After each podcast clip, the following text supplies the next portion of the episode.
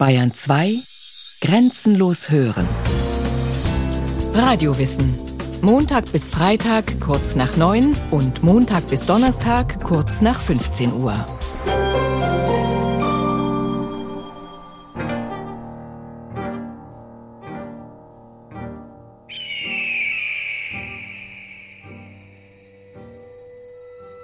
Ein dichter Herbstnebel verhüllte noch in der Frühe die weiten Räume des fürstlichen Schlosshofes, als man schon mehr oder weniger durch den sich lichtenden Schleier die ganze Jägerei zu Pferde und zu Fuß durcheinander bewegt sah. Der junge Fürst bricht auf zur Jagd. Er verabschiedet sich von seiner schönen Gattin. Sie soll den Tag mit dem Oheim Friedrich und dem jungen Edelmann Honorio verbringen. Honorio? Nein, da braut sich nichts zusammen. Ausdrücklich heißt es über das junge Fürstenpaar. Erst vor kurzer Zeit zusammengetraut, empfanden sie schon das Glück übereinstimmender Gemüter. Es ist überhaupt alles recht idyllisch. Unterhalb der Burg, auf der sich der Adel zur Jagd rüstet, liegt zur Ebene hin ein Städtchen, in dem der Gewerbefleiß blüht. Wie zum Beweis findet dort gerade ein bunter Jahrmarkt statt. Und in Sichtweite, in einiger Entfernung in den Bergen, liegt die alte Stammburg des Fürsten halb verfallen und schon wieder von der wilden Natur zurückerobert. Genau das rechte Ausflugsziel heute für die Fürstin, den Oheim Friedrich und Honorio. Also Ausritt. Der Weg führt zuerst durch das Städtchen mit dem Jahrmarkt. Ah, die Fürstin. Das Volk schaute mit Freude die junge Dame, und auf so viel lächelnden Gesichtern zeigte sich das entschiedene Behagen, zu sehen, dass die erste Frau im Lande auch die schönste und anmutigste sei. Plötzlich ertönt ohrenbetäubendes Gebrüll vom Ende des Markts, von einer der Bretterbuden her, in der wilde Tiere zur Schau gestellt werden. Gemälde an der Wand zeigen einen grimmigen Löwen und einen wilden Tiger. Die Fürstin scherzt sich über ein banges Gefühl hinweg. Dann hat man die Tore der Stadt schon hinter sich gelassen und reitet weiter ins unwegsame Gebirge. Gegen Mittag die Sonne steht an ihrem höchsten Punkt, macht die Gesellschaft Rast auf einem Felsplateau. Ein herrlicher Ausblick. Das fürstliche Schloss, die Ebene, das Städtchen. Die Fürstin sinniert. Wie doch die klare Natur so reinlich und friedlich aussieht und den Eindruck verleiht, als wenn gar nichts Widerwärtiges in der Welt sein könnte. Plötzlich erschrickt Honorio. Seht hin, seht hin! Auf dem Markte fängt es an zu brennen. Ja, Rauchwolken steigen in der Ferne über der Stadt auf. Das Feuer greift um sich. Rasch beschließt man, der Oheim muss so schnell als möglich zur Stadt herunter. Honorio und die Fürstin wollen vorsichtig durch das schwierige Gelände folgen, doch gerade als die beiden in die Ebene gelangen, meint die Fürstin im Gebüsch etwas Seltsames zu erblicken. Und plötzlich erkennt sie den Tiger. Flieht, gnädige Frau, rief Honorio, flieht. Und Honorio zieht die Pistole, zielt, schießt und verfehlt den Tiger der mit kräftigen Sprüngen der Fürstin nachsetzt. Kurze Pause. Gleich geht es weiter mit der Fürstin.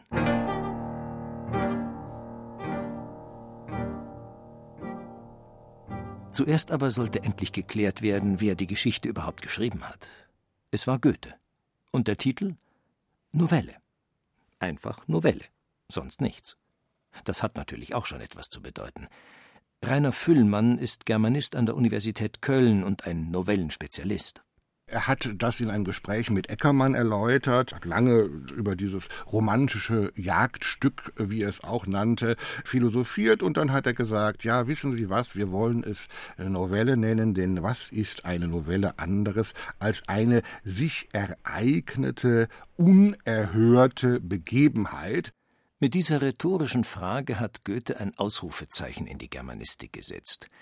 Die Novelle, eine unerhörte Begebenheit, ist das bis heute meistgenannte Novellenkriterium. Ein schöner Treffer angesichts der unglaublichen Mühen, die die Germanistik bis heute auf die Theorie der Novelle verwendet hat. Keine andere Literaturgattung hat so viel Kopfzerbrechen über die Frage ausgelöst, was überhaupt ihr Gegenstand sei.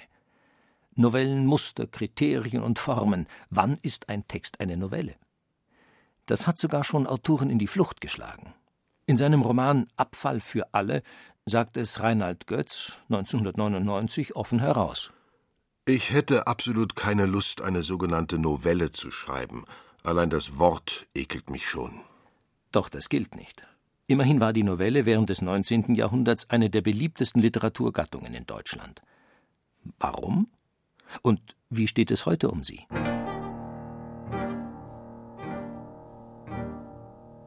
Ein kurzer Rückblick in die Anfänge.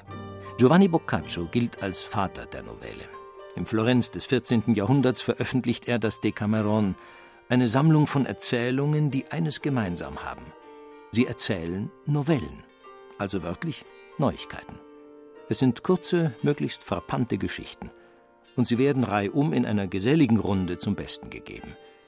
Dieser Rahmen für die einzelnen Novellen garantiert also schon einmal eines: Rolf Füllmann. Das ist ganz klar. Die Novelle ist im Gegensatz zum Versepos eine Gattung der Kürze und in der Kürze liegt bekanntlich die Würze.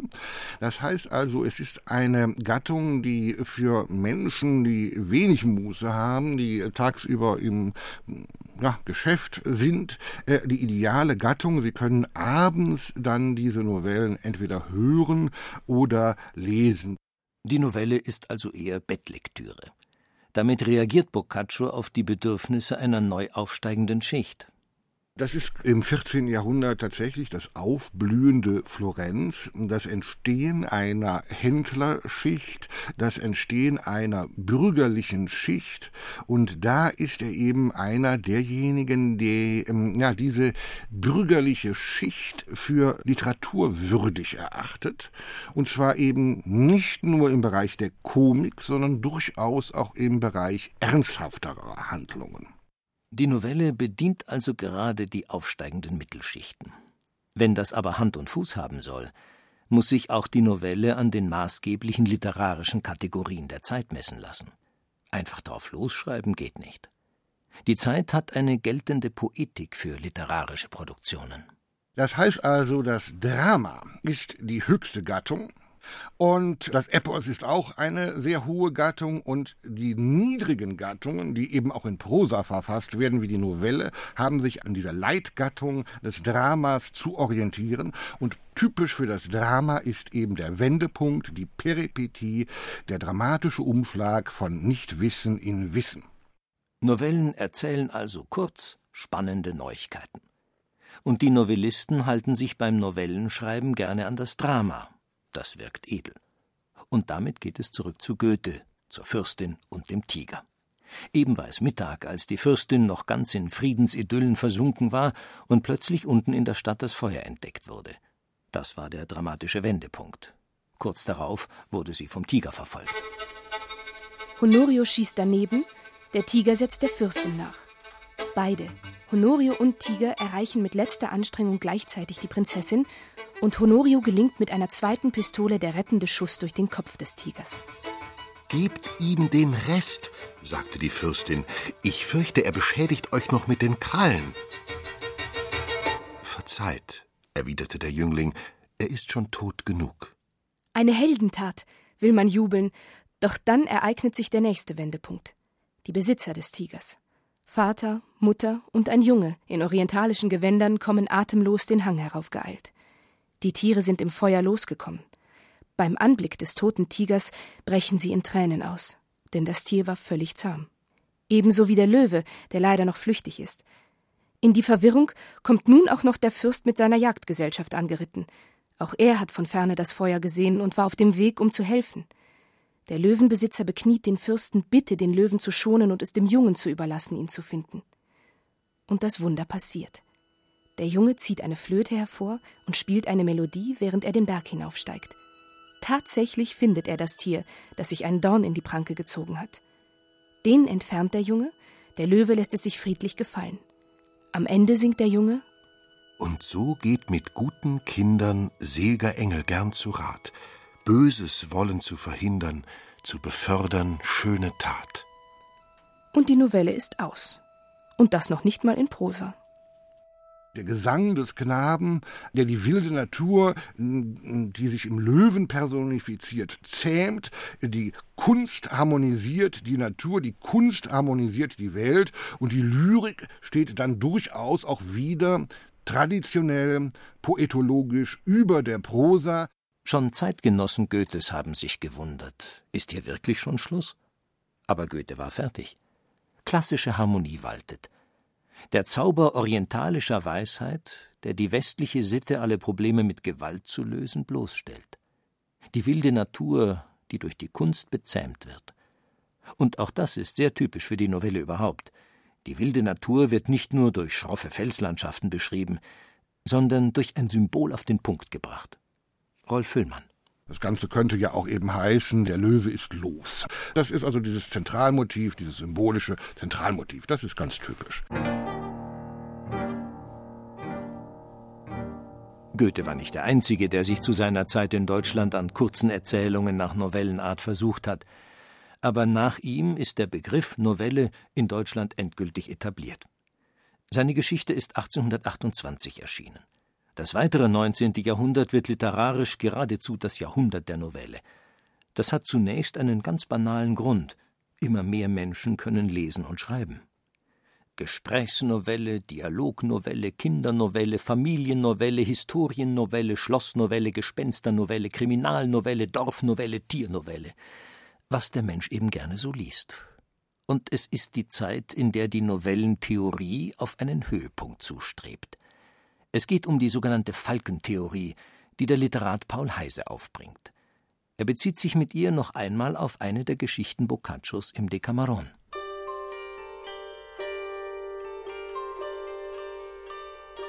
Ein Ritter ist verliebt. Chancenlos. Standesgemäß wirbt er um die Dame, bis er sein ganzes Gut verbraucht hat, bis auf einen Falken. Als eines Tages die Geliebte sein Haus besucht und er nichts mehr hat, was er ihr zum Essen anbieten kann, serviert er ihr den Falken. Die Dame ist davon so gerührt, dass sie ihn doch noch erhört. Und wenn eine Handlung so prägnant ist, dass sie eben gut zu erinnern ist, dann ist sie nach Paul Heise eine Novelle und diese Handlung zentriert sich dann eben um einen Falken herum. Das ist in dieser Boccaccio-Novelle so. Da ist der Falke ein wichtiges Liebessymbol für die Liebe zwischen Mann und Frau. Und das ist dann eben etwas, was später dann auch symboltheoretisch stark ausgebaut wurde in der Forschung.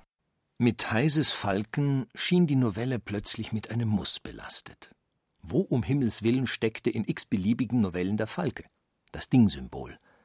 Und wenn nun trotz ärgster Verrenkungen kein Falke zu finden war, taugte dann die ganze Novelle nichts. Inzwischen ist die Germanistik von dieser Regelobsession wieder abgerückt. Aber eines stimmt eben doch: die Novelle ist keine Freistilform. 1888 erscheint Gerhard Hauptmanns Bahnwärter Thiel, eine Dorfnovelle.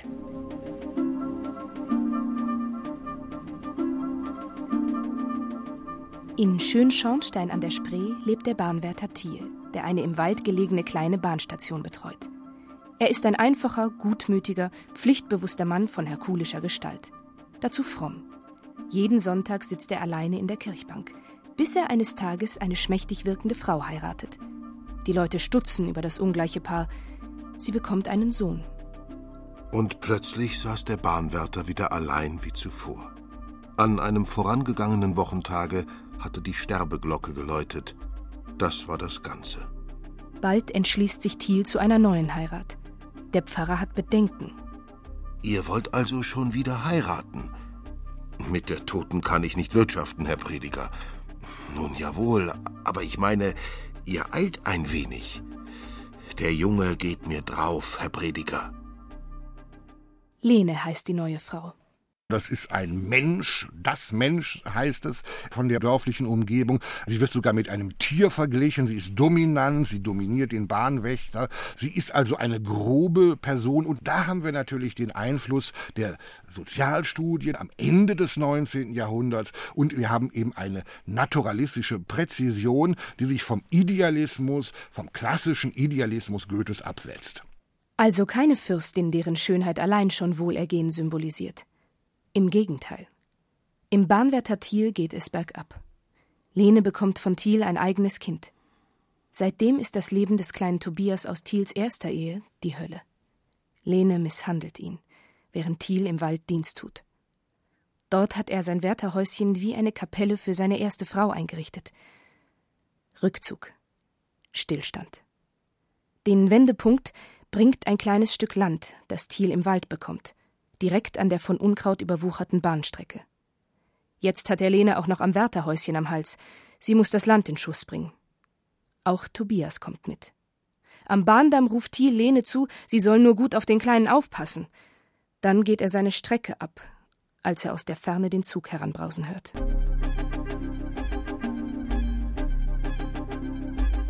Der Zug wurde sichtbar. Er kam näher. In unzählbaren, sich überhastenden Stößen fauchte der Dampf aus dem schwarzen Maschinenschlote. Da! Ein, zwei, drei milchweiße Dampfstrahlen quollen kerzengerade empor, und gleich darauf brachte die Luft den Pfiff der Maschine getragen, dreimal hintereinander, kurz, grell, beängstigend. Sie bremsen, dachte Thiel.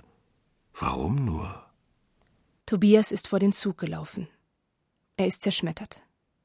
Thiel bricht zusammen. Später erfährt er, da war nichts mehr zu machen. Sein Sohn ist tot. Bahnarbeiter bringen Thiel nach Hause. Am nächsten Tag findet man Lene und den Säugling in ihrem Blut. Ermordet. Thiel wird erst am nächsten Morgen entdeckt, im Wald an den Gleisen. Er hält Tobias Pudelmütze im Arm wie etwas Lebendiges. Die knappe Geschichte berichtet ohne Pathos von den kargen Verhältnissen der Familie Thiel. Aber getragen wird sie von unheilverkündenden Naturbildern.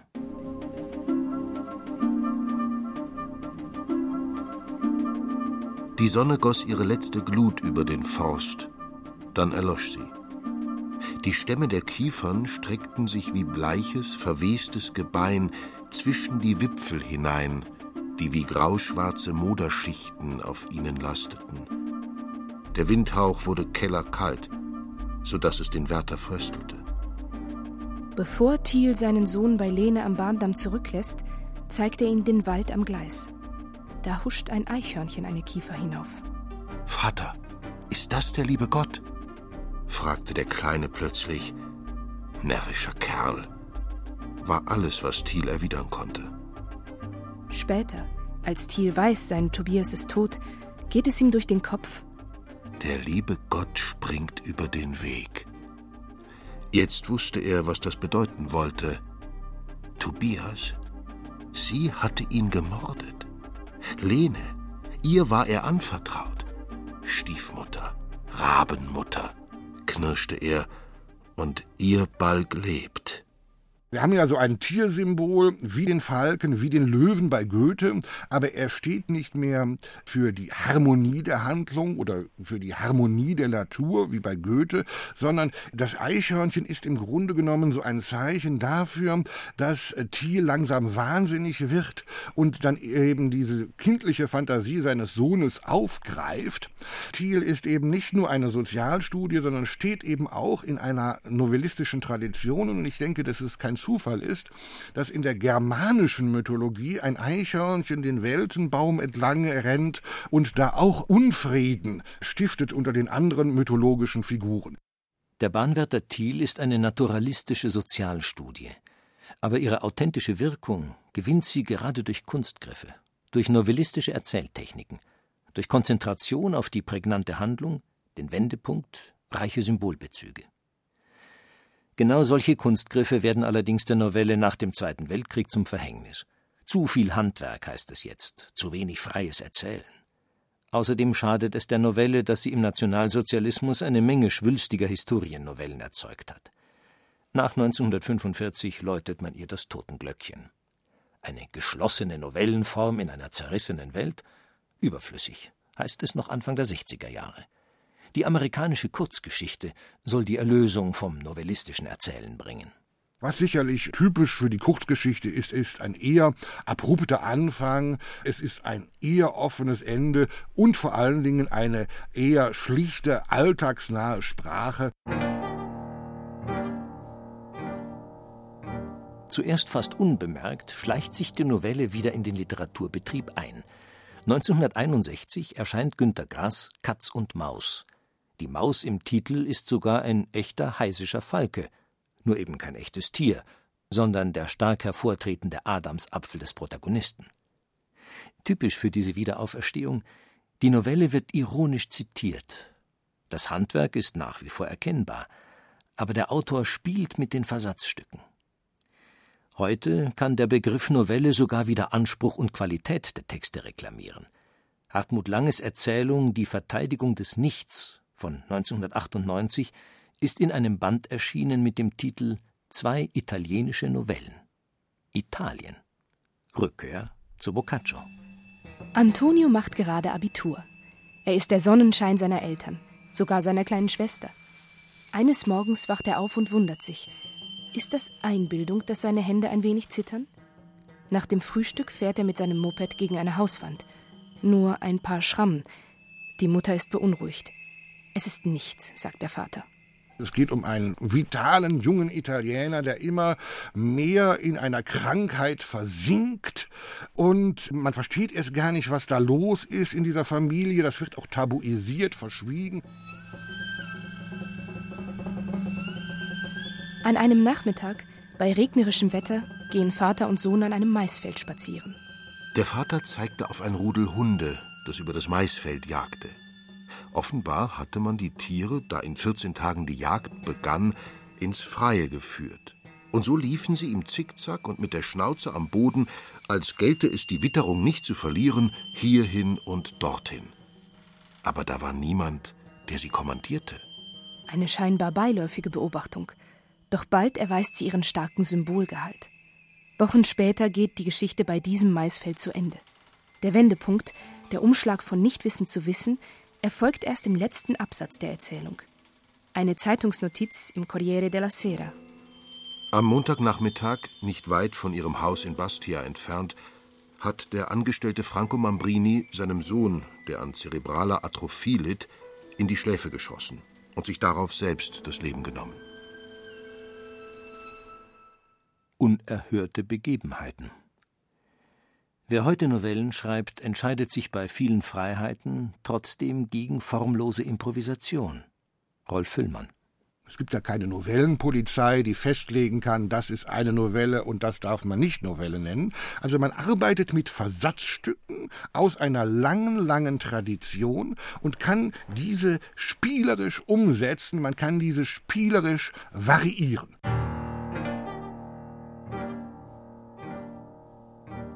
Das ist die Novelle heute. Ein ungewöhnlicher literarischer Ort, an dem beides Platz hat, was sonst so schwer zusammen will. Genie und Handwerk. Auch das ist ungewöhnlich.